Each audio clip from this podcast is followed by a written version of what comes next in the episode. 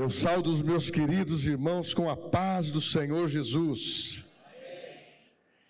Eu estou muito feliz de estar aqui nessa noite. Primeiramente, porque estou vivo. Glória a Deus. E cheguei de viagem. Agradeço as orações, agradeço o carinho dos irmãos, de sempre estar externando um, um carinho, uma proteção, tanto perto como longe. E lá nós tivemos momentos com a família da Juliana, que também transmite a todos vocês um carinho especial. Vai estar conosco aqui em maio. Glória a Deus. E ela vai também vir passar aqui duas semanas. E em maio, quando ela vier, eu vou estar ministrando na, no Rema sobre Cristo é aquele que cura, e eu vou compartilhar com ela possivelmente uma ou duas aulas ministrando a mesma matéria. E lá nós tivemos assim um acolhimento maravilhoso, é tão gostoso estar em família. Mas eu não posso deixar de dizer como que nós de Bauru somos queridos ali pela tratativa que recebemos de toda a liderança e uma das coisas que foi importante, nós fomos para lá, eu e a Sueli, Tiago Parreira, a Natália, a Isabela e o Leandro Machado, e sacrificamos o Daniel para ficar, justamente porque nós fomos novamente diplomado, o pastor já recebeu quatro, cinco unções pastorais, mas aí você diz o seguinte: nós temos que ter o coração ensinável. Todas as vezes que foi necessário, não houve dificuldade alguma de sentar, de ouvir, de reciclar, de aprender, porque a palavra de Deus, ela é eficaz. E lá nós chegamos, fomos assim abençoados. E tivemos a conferência. E nós fomos então, novamente, pelo critério do, do Verbo da Vida, ordenados fomos diplomados, tiramos muitas fotos, muitas imposições, foi um culto sensacional, corremos na presença de Deus, dançamos e foi sensacional. E lá nós estamos representando a nossa igreja, porque a nossa igreja, o nosso rema, é, tem sido assim é, de relevância para a cidade de Bauru. E uma das coisas que arde no nosso coração como pastor e eu e o Daniel, como os pastores titulares da igreja, é nós não sairmos do primeiro amor, não perdermos este, essa paixão, esse fervor, esse ardor, depois um entusiasmo, depois esse momento de você estar sempre integrando a vida constante com Deus. E nós estamos é, com o objetivo que a igreja se una com o princípio de servir uns aos outros, com o princípio de se ajuntar, mas para repartirmos dons, para estarmos dentro de uma conformidade da graça de Deus. É como diz Paulo ensinando aos, à igreja de Coríntios no primeiros capítulos: Olha, eu não vou até vocês com persuasão de palavras, mas eu vou com manifestação do poder de Deus, a unção de Deus. É isso que nós estamos querendo, ter uma igreja preparada para o arrebatamento, amém? Ter uma igreja preparada para decisões, ter uma igreja preparada que seja diretamente ligada a esse amor que transforma, que nos constrange e que nos mantém em pé. Amém? Então trago aqui um carinho muito especial. Hoje eu quero tratar de uma palavra importante. Uma fé mais forte do que as nossas mentes e do que as nossas emoções. Uma fé mais forte, mais robusta, mais consistente. Nós sempre declaramos o que está na palavra. E a palavra diz em Gálatas que a fé opera pelo amor. A fé opera pela fé. Porque sem fé é impossível agradar a Deus. Mas, pastor, qual é o objetivo de dizer que a fé tem que ser mais forte que os nossos sentimentos, que os nossos próprios pensamentos, que as nossas emoções? É porque as emoções passam, os pensamentos se dissolvem, pode se reconstruir. E nós que temos a graça de Deus, o Espírito Santo, que nascemos de novo, nós temos a mente de Cristo. Então nós podemos, nós podemos viver uma fé que sobrepõe a esses sentimentos que muitas vezes, ao invés de puxarmos para cima, nos puxa para baixo. E Jesus nos ensinou, através do apóstolo Paulo, em Filipenses, capítulo 5, dizendo assim: Tenhais em vós o mesmo sentimento que houve em Cristo Jesus. Então, irmãos, está na hora de termos um, um relacionamento mais próximo, mais integral, porque emoções, um culto de vitória, de milagres, pode nos empolgar, mas o segredo é o que nos mantém em pé. Podemos cair pelo poder de Deus, podemos profetizar, podemos ter tantas manifestações sobrenaturais, mas nós precisamos aprender a manter o equilíbrio da fé a manter essa harmonia de decisões na nossa vida, que a fé que está impregnada no nosso espírito, o espírito da fé, ele é mais forte do que as emoções, ele é mais forte do que os pensamentos naturais. E eu quero ler o que está em 2 Coríntios, mesmo assentados, capítulo 10, versículo 3 diz assim: Porque, embora andando na carne, não militamos segundo a carne. Embora andando na carne, não militamos segundo a carne, porque as armas da nossa milícias não são carnais, e sim poderosas em Deus, para destruir fortalezas e anulando nós sofismas e toda altivez que se levanta contra o conhecimento de Deus, levando cativo todo pensamento à obediência de Cristo. Então, meu irmão, a fé, ela não pode ser descaracterizada. Ela não pode ser neutralizada. Quando você lê a palavra, quando você lê a Bíblia, porque a Bíblia fala em Romanos capítulo 10, a fé vem por ouvir, e ouvir a palavra de Deus, a palavra de Cristo. Não há como construir uma fé interior, uma fé que manifesta no exterior, se você não ler a palavra, não ouvir a palavra, não degustar da palavra, não amar a palavra, não ficar com seus passos firmados na palavra, porque ela vai nos imunizar contra toda situação. A fé vem por ouvir, e a fé é um elemento indispensável em quem quer viver os preceitos de Deus, a Sua palavra. Porque você não viu a Deus, mas o que Deus colocou dentro de você, que é o Espírito Santo, é Deus dentro de você.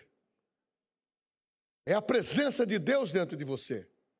E quando você tem consciência disso, esta fé torna você mais forte, um cristão mais forte, um, um homem, uma mulher, uma família capacitada para suportar as adversidades e viver uma vida que agrada ao Senhor. A fé vem por ouvir a palavra. Nós nunca podemos deixar de, de falar sobre a fé na pregação como também não podemos deixar de falar de Cristo numa pregação, porque é, é, a, é a ligação do velho com o novo, é o Velho Testamento, a velha aliança com a nova aliança, com o Novo Testamento, é cristocêntrico. Tudo passa por, por esse filtro, no qual a fé é gerada. E a fé requer uma ação. É a declaração. Ela requer a confissão específica de cada necessidade que você tem.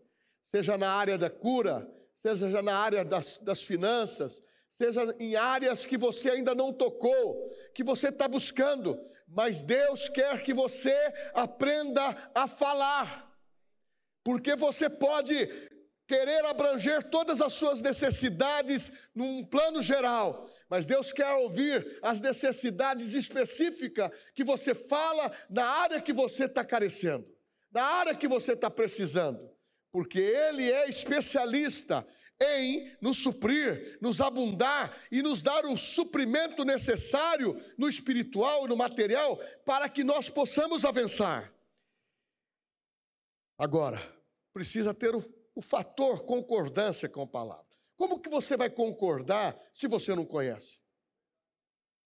Jesus falou para os catedráticos da lei: errais por não conhecer as Escrituras nem o seu poder.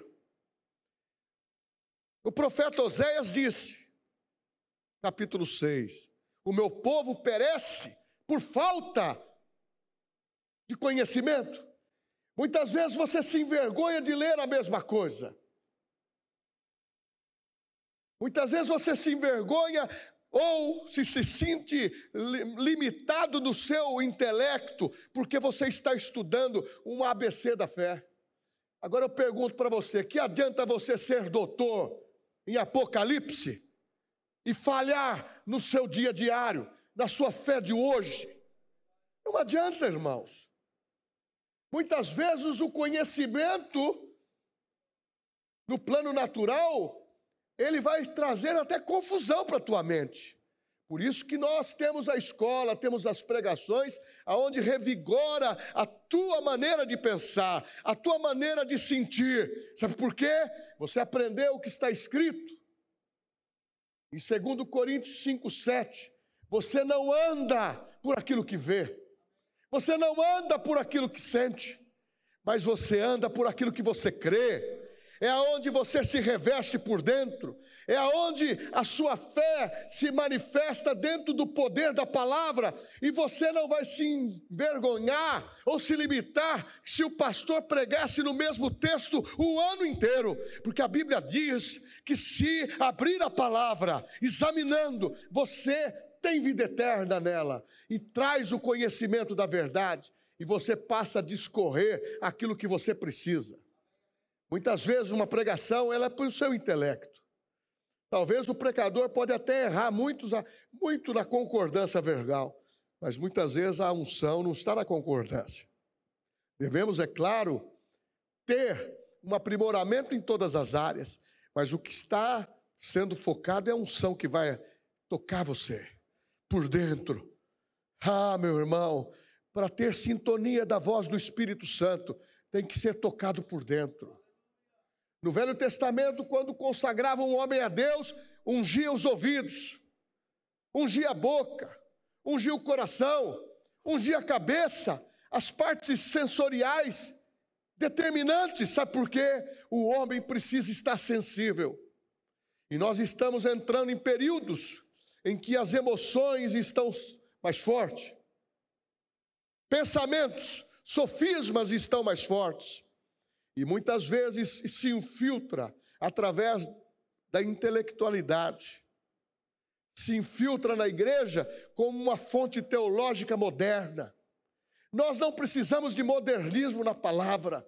Nós precisamos da fé que revela o poder de Deus, um lugar de milagre, um lugar de fé, um lugar de constância, um lugar que te anima, um lugar que você tem o seu porto seguro, que é a igreja. Isso não se impede de você frequentar as classes sociais e serem destacados pela tua qualificação, pelo teu currículo, pelo grau de empresário que você é, por aquilo que você está exercendo. Mas o que te qualifica é quando a, a graça de Deus, através da fé, você se demonstra, você mulher se demonstra pelas suas atitudes, uma mulher curada, um homem curado, nada pendente as emoções passam. As emoções passam. A fé mais forte que as nossas mentes, nossos pensamentos e emoções. E quando nós entramos nesse, nessa base de entender, nós não podemos caminhar na fé dos outros. Essa é a introdução da mensagem. Sabe por quê? Cada um de nós precisamos construir um a sós com Deus. Não estava no, no requisito. Quantas vezes você ora? Quantas vezes você medita na palavra? A Bíblia ensina ruminar, mastigar, voltar a estudar, voltar a ler. Você sabe que se nós lermos João 8,32 mil vezes, é mil mensagens diferentes. Sabe por quê? A palavra de Deus se renova. Mas aonde está a tua fé que você não abre a tua Bíblia? Aonde está a tua, o teu poder de concordância que você não tem uma sós com Deus? Aonde está a sua postura se você não renova a sua mente com a palavra? Aonde está as suas emoções se você está vacilando em pequenos cuidados que você precisa ter. Analisa comigo. Você escova os dentes todos os dias. Você se banha todos os dias. Você se alimenta todos os dias. É um hábito que é necessário para a higiene. Mas, quando você fala da fé, você precisa construir esses hábitos para estar dentro da determinação de Deus, que é uma higiene espiritual que você faz todo dia. Porque se você não fizer isto, você se esquece que Jesus salvou você, justificando o seu passado, o seu presente e o seu futuro. Aí as suas emoções sempre estão abaladas.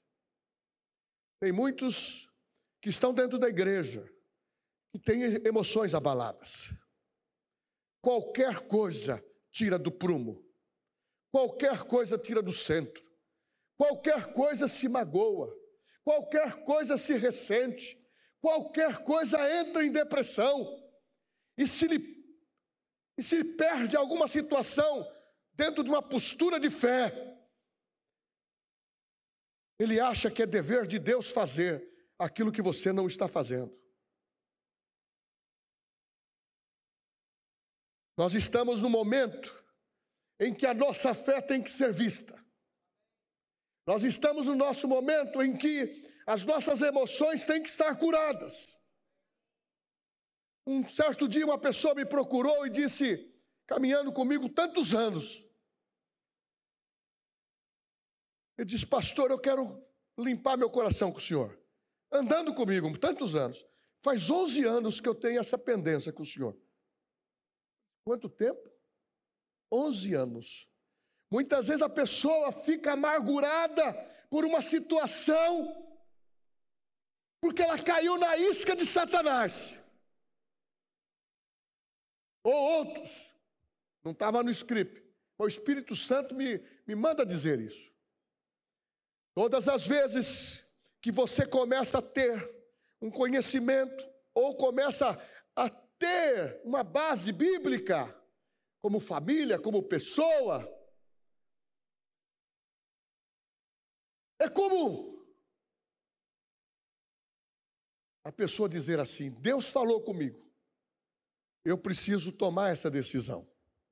Deus falou comigo, eu preciso deixar a igreja. Deus falou comigo, eu preciso deixar meu emprego.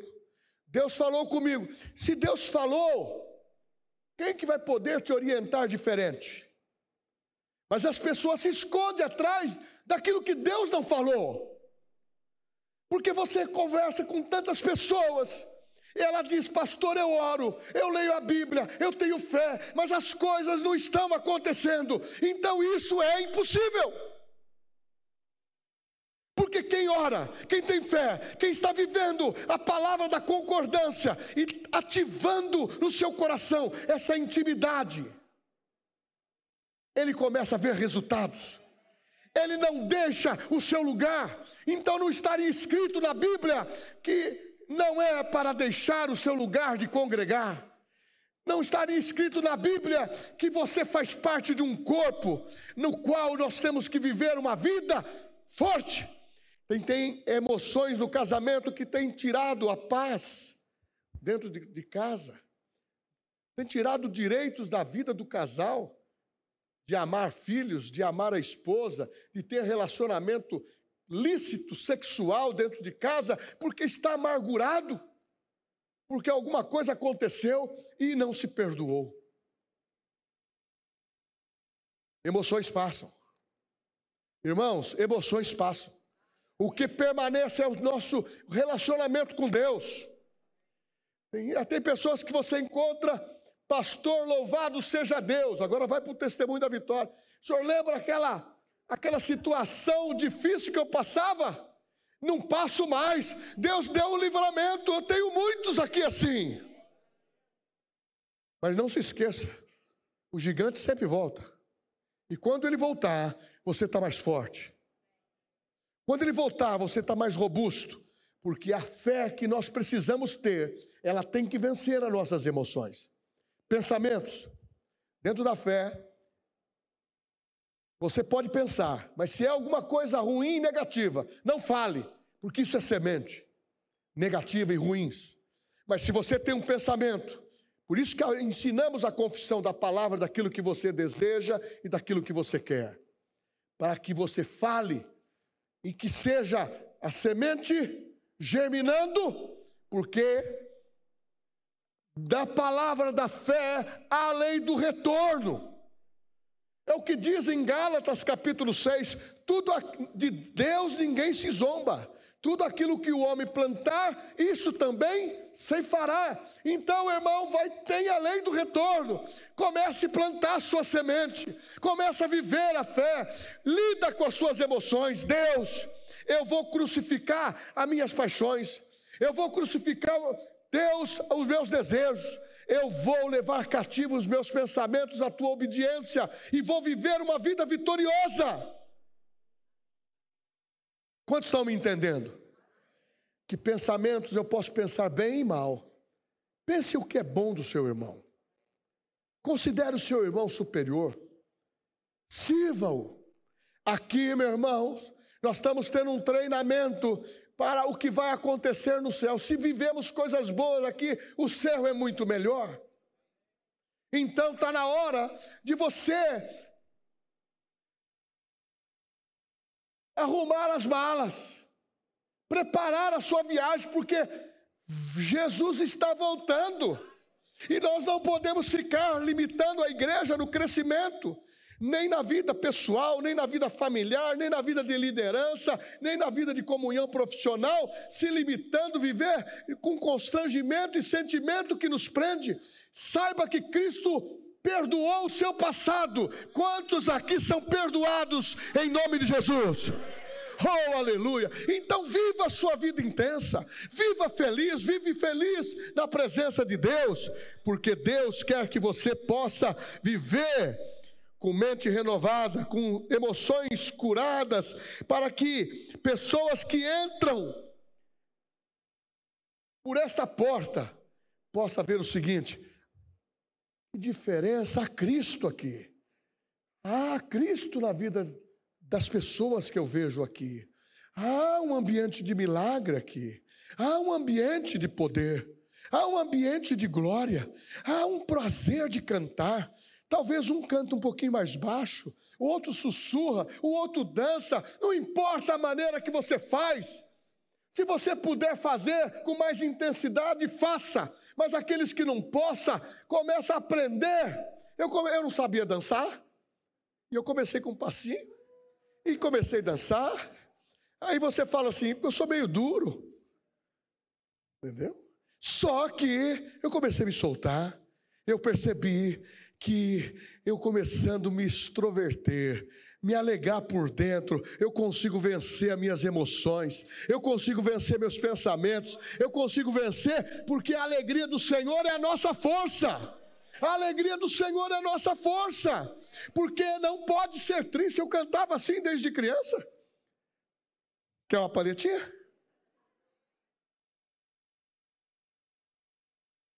Não pode ser triste o coração que ama Cristo, não pode ser triste o coração que ama Deus, não pode ser triste o coração que ama Cristo, não pode ser triste o coração que ama Deus. Por isso eu canto, canto aleluia. Não pode ser triste o coração que ama Deus, por isso eu canto, canto aleluia. Não pode ser triste o coração que ama a Deus. Aí eu vi a Juliana descendo, pegando na mão da mulher do, do nosso querido Rosilon, que faleceu, um homem de Deus que sempre esteve aqui. E ela dançava, e ela testemunhou que foi o refrigério da vida dela. Passei a mão na minha filha, corremos juntos. Passei a mão no meu superintendente, ele falou assim: Mas você está me carregando juntos, sabe por quê? Quando tem liga, nós queremos estar perto um do outro. Quando tem liga, tem que ter liga, tem que ter liga. Você tem que olhar para o seu irmão e perdoar e amar. Deixa as emoções ser, serem crucificadas e começa a se alegrar e dizer: Eu quero ver você próspero, eu quero ver você bem, eu quero que você esteja preparado como a minha família. Não adianta, meu irmão, você e o seu cavalo branco passar bem e os demais não. Todos nós, nós queremos que todos estejam bem. E aqui dentro da palavra, eu preciso acelerar. Dentro da palavra, então eu vou entrar aqui. Você pode falar assim, ah, pastor, essas oscilações, será que aconteceu com homens de Deus, mulheres de Deus? Está na Bíblia? Eu vou contar uma pessoa, uma história de uma pessoa para você.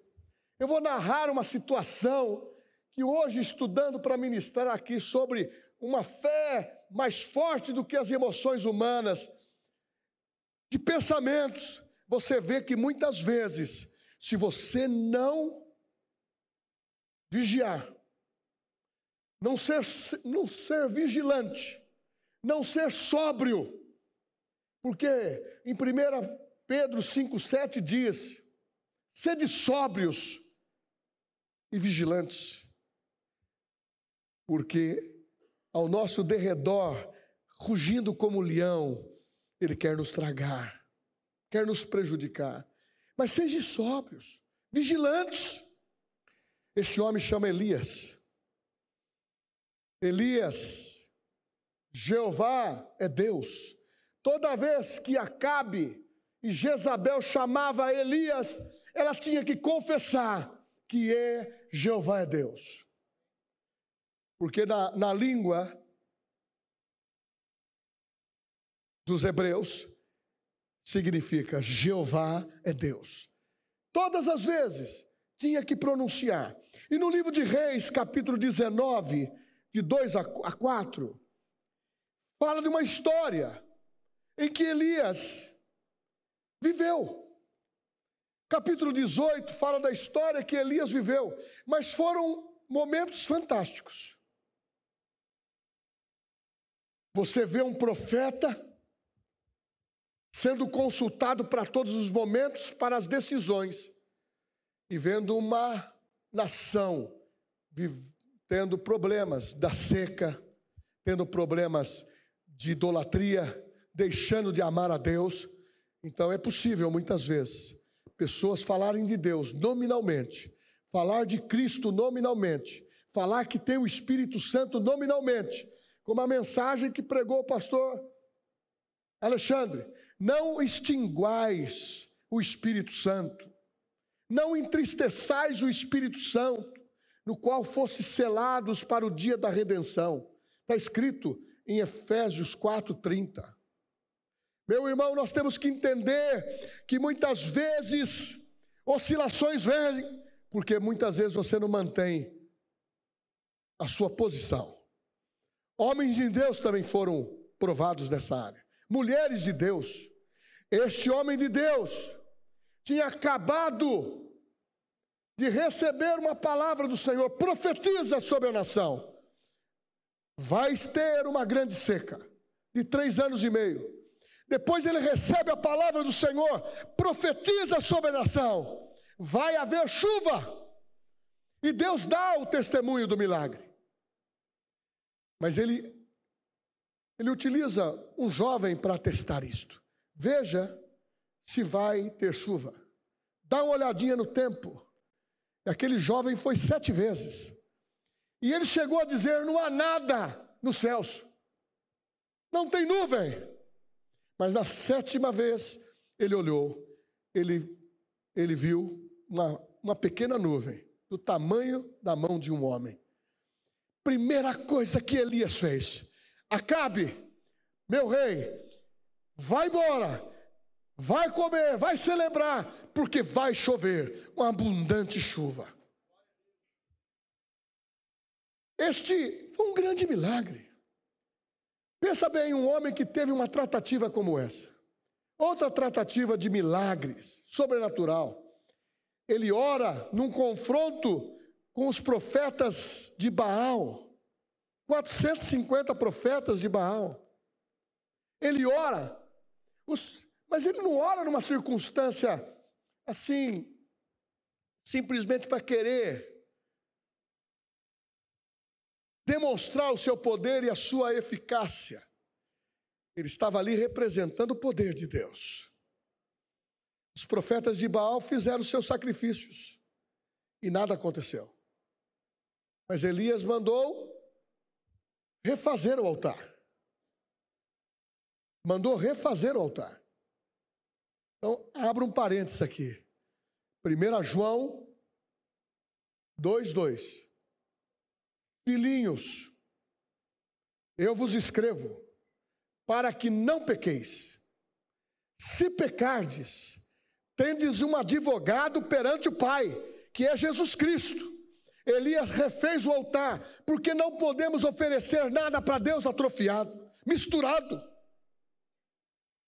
E aqui, da mesma forma, hoje vamos participar. Na tua mente, só você pensa. Se você tem alguma coisa para fazer o acerto, Deus, minha mente, eu levo meus pensamentos à tua obediência agora. Eu perdoo, eu eu anulo esse pensamento contra tal pessoa. Senhor, eu vou pagar o mal com o bem. Eu vou sofrer a injúria e eu sei que eu vou vencer. Elias restaurou o altar. E quando ele pediu, veio fogo do céu, consumiu todos os o altar e todos os profetas. Homem capacitado mas quando isso aconteceu, as emoções chegaram de uma maneira negativa em Elias. Sabe como? A mulher do rei se zangou com isto. E ela disse, mandando um recado para Elias: Eu vou fazer com você o que você fez com os profetas. Eu vou cortar também a sua cabeça. Sabe o que Elias fez? Fugiu. As emoções, muitas vezes, ela te tira da presença de Deus. Pensamentos, sofismas e dar, a Bíblia diz, não deis lugar ao diabo. As emoções, muitas vezes, nos tira da presença de Deus. As emoções e pensamentos, você passa a não fluir mais na unção, porque isso limita a tua vida. Então, meu irmão, um conselho bom para mim e para você: deixa o seu coração tratável, deixa o seu coração animado para as coisas boas, deixa você disponível para ser ensinado, deixa você disponível para servir, se colocar dentro daquilo que Deus escolheu para te colocar. Só que quando as coisas começaram a acontecer, será que isso aconteceu mesmo com Elias? Aconteceu. Um homem que orou e a chuva não veio, o homem que orou e a chuva caiu, um homem que venceu, um homem que tinha uma ousadia, mas chegou o momento das emoções. Isso chama deficiência da fé. É achar que nós somos capacitados de uma maneira que não precisamos uns dos outros, de uma maneira que não precisamos ouvir as mesmas coisas, de uma maneira que sabemos de tudo. Mas o que nós precisamos entender que aqueles que são super eles não querem mais orar. Eles não querem mais ler a Bíblia, porque essa rotina é enfadonha. Mas quando você está no Espírito, diz a Bíblia, Jesus dizendo: Eu vou para o Pai, mas eu vou enviar um outro consolador, um ajudador. Irmãos, o que está dentro de nós é um ajudador não é aquele que vai condenar, é aquele que vem ajudar você vencer essas picuinhas da vida que nos torna duro, insensíveis e muitas vezes até perdemos a, privilégio de estar na igreja, se alegrando para termos uma semana vitoriosa, porque muitas vezes o sentimento fala mais alto.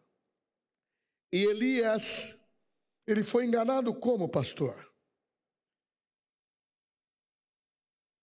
Satanás fez com que Elias valorizasse sobremaneira o seu próprio zelo, sua própria importância. Se fosse aqui, seria assim: eu estou tanto tempo na igreja servindo, mas ninguém me valoriza. Mas eu sou importante. Elias disse assim para Deus no momento que ele fugiu: Deus, eu fui o único que não me dobrei perante Baal. Eu fui o único que mantive fiel. Deus disse para ele: Não, Elias. Eu conservei mais sete mil homens que não se dobraram, que não beijaram o Baal e serviram.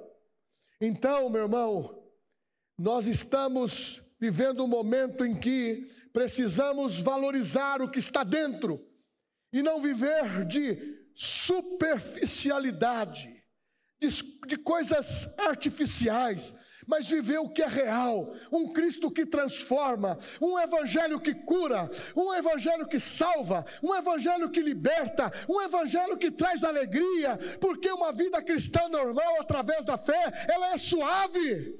Nós podemos viver uma vida alegre. Você concorda comigo? Diga amém. Então, meu irmão, avisa o seu rosto que você está feliz. Sabe por quê? Porque Deus acredita em você. Ah, pastor, mas quanto tempo? Eu vou falar aqui.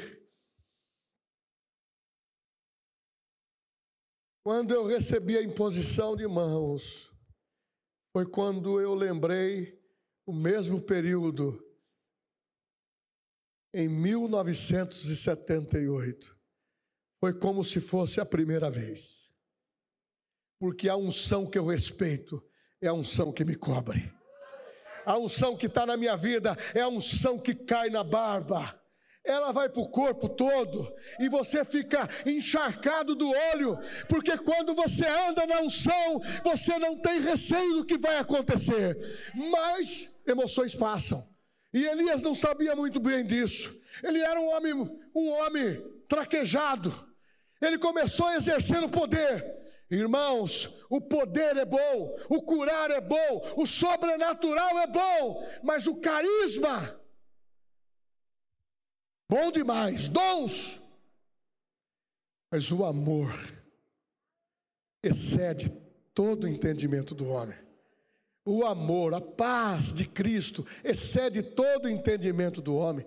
O amor encobre multidão de pecado. O amor, ele não se ensoberbece, o amor não age inconvenientemente. Então está na hora da gente começar a é, é, refazer este bolo com a mesma receita da palavra.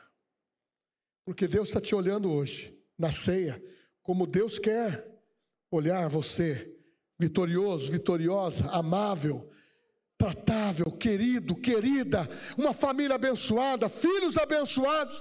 Você não, você não, eu não, nós não, não criamos filhos para o mundo.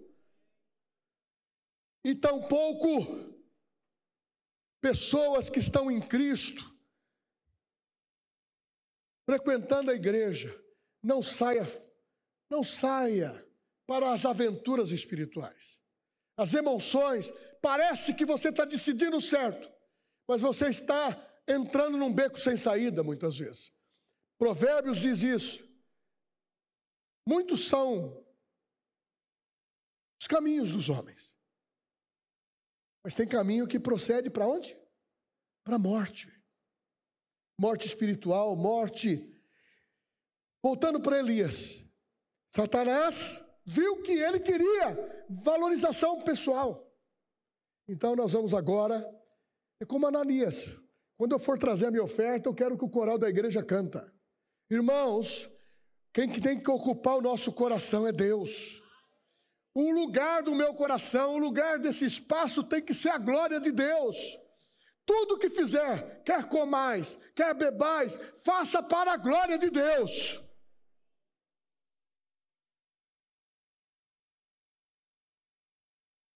Satanás enganou Elias quando ele tocou que era o único fiel. Satanás enganou Elias quando ele temeu a morte. Uma mulher, mulher do rei, disse que iria matá-lo. A mulher do rei disse que iria perseguir a sua família. E ele temeu. Por isso que nesses dias nós somos que ser aqueles irmãos que não temam a morte.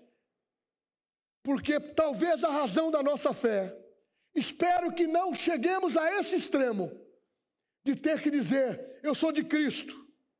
E por ser de Cristo, você pode ser tolhido com, com leis ou com situações que você não tem controle. Possivelmente você vai ser, e nós seremos arrebatados antes. Mas uma coisa eu falo para você: tem outros irmãos que estão enfrentando isso. E o arrebatamento não aconteceu lá. O, o, o arrebatamento não é regional. Vai ser para toda a igreja de Cristo. Então, Elias teve um sentimento de salvação. É isso que eu quero tocar agora para ir terminando. Um sentimento de salvação pessoal. Ele escolheu o seu próprio caminho. Ele fugiu. E na sua caminhada ele estava tão atormentado com as suas emoções e o seu sentimento, que o moço que era o seu escudeiro, ele deixou para trás. Nem se lembrou mais. E foi embora. E foi se esconder numa caverna. Deus mostrou para ele, na força do vento, o seu poder. Deus mostrou para ele, na força do terremoto, o seu poder. Deus mostrou novamente para ele um refrigério, mas as emoções dele estavam tão abaladas que Deus precisou falar para ele assim: Elias, levanta e anda, caminha. Ele estava tão cansado, as emoções estavam tão tão pesada na vida dele, que ele deitou e dormiu. Estava deprimido. Sabe o que Deus fez? Olha como Deus cuida de nós. Como Deus cuida de Elias. Sabe o que Deus fez? Enquanto ele estava dormindo, Deus providenciou um pão quentinho para ele. Deus providenciou água para ele. Deus providenciou um vigor. Tocou nele, levanta e coma. Ele comeu. Fortaleceu, mas era tão forte o que ele estava sentindo que voltou a dormir novamente. Deus voltou a fazer a mesma coisa. Deus, quando Ele olha para mim e para você, mesmo com as deficiências que muitas vezes surgem, Ele sempre é um Deus de amor e de oportunidade. Ele quer curar as suas emoções, Ele quer curar o seu sentimento, porque maior é aquele que está em você do que aquele que está no mundo. E ainda ele disse para ele: Você vai se levantar, vai voltar para casa, mas a unção que está na tua vida, você vai ungir um rei e vai ungir um outro profeta, que foi Eliseu. Pastor, aonde o senhor quer construir? Eu quero dizer que a fé, a fé, ela tem capacidade de restaurar o seu lar. Independente do, do que aconteceu. Do de, independente do que está acontecendo, talvez agora.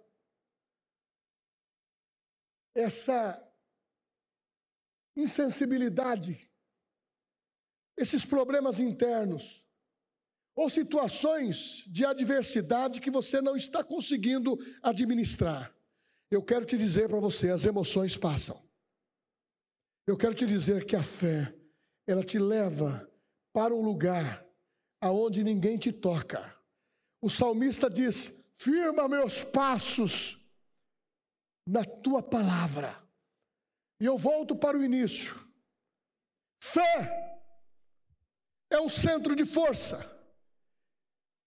que é gerado pelo poder da palavra falada, lida.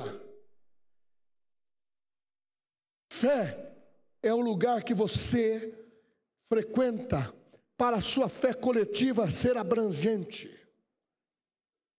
Fé é você não temer absolutamente nada do que pode acontecer. Você tem direito a ter cura divina. Você tem direito a viver uma vida íntegra e próspera. Você tem direito de saber que Deus vai providenciar. Deus vai providenciar. Deus vai providenciar em qualquer estágio que você esteja passando na tua vida, vai sempre ter o socorro de Deus, seja no material, seja no espiritual. Mas você, mulher de Deus, eu dou um comando aqui. Levante como mulheres de oração para sustentar essa parada espiritual. Porque mulher na igreja, ela não pode só depender de departamento, ela precisa se destacar para a oração. Homens, você é sacerdote do lar, as emoções estão fazendo com que você tenha todo o seu tempo ocupado. Entre nós aqui, posso falar um defeito nosso? Quando chega em casa, está sempre cansado. Hã? E a mulher, muitas vezes na dupla jornada, trabalha mais. Que tal agora a gente começar a, co a cooperar? Eu também dou a minha cooperação.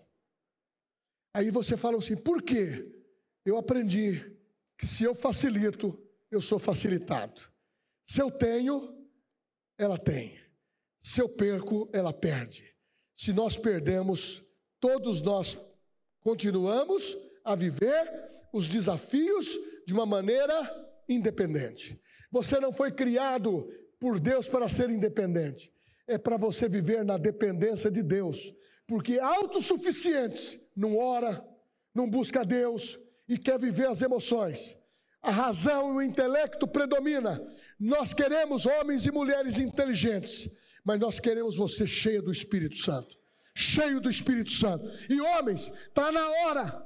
Homens fervorosos. Homens que tenha não limitações. Homens que saibam orar dentro de casa. Quantos daqui não oram em casa? Quantos homens têm vergonha de dobrar o, o joelho ou orar? Porque tem vergonha de fazer uma oração dentro de casa. Quantas mulheres também fazem a mesma coisa? Nós temos que ser destemido. Ah, as armas da nossa milícia não são carnais, mas poderosa em Deus. E eu termino dizendo o que está no texto de 2 Coríntios 5, 7. Não andamos por aquilo que vemos, não andamos por aquilo que sentimos, Nós andamos por aquilo que nós cremos. É poder de Deus, é para reanimar, é para fortalecer, é para reunir, é para saber que Deus é conosco, é para saber que Deus é contigo e aonde você for, os seus caminhos são aplanados, a sua vida é vitoriosa e Deus é maior.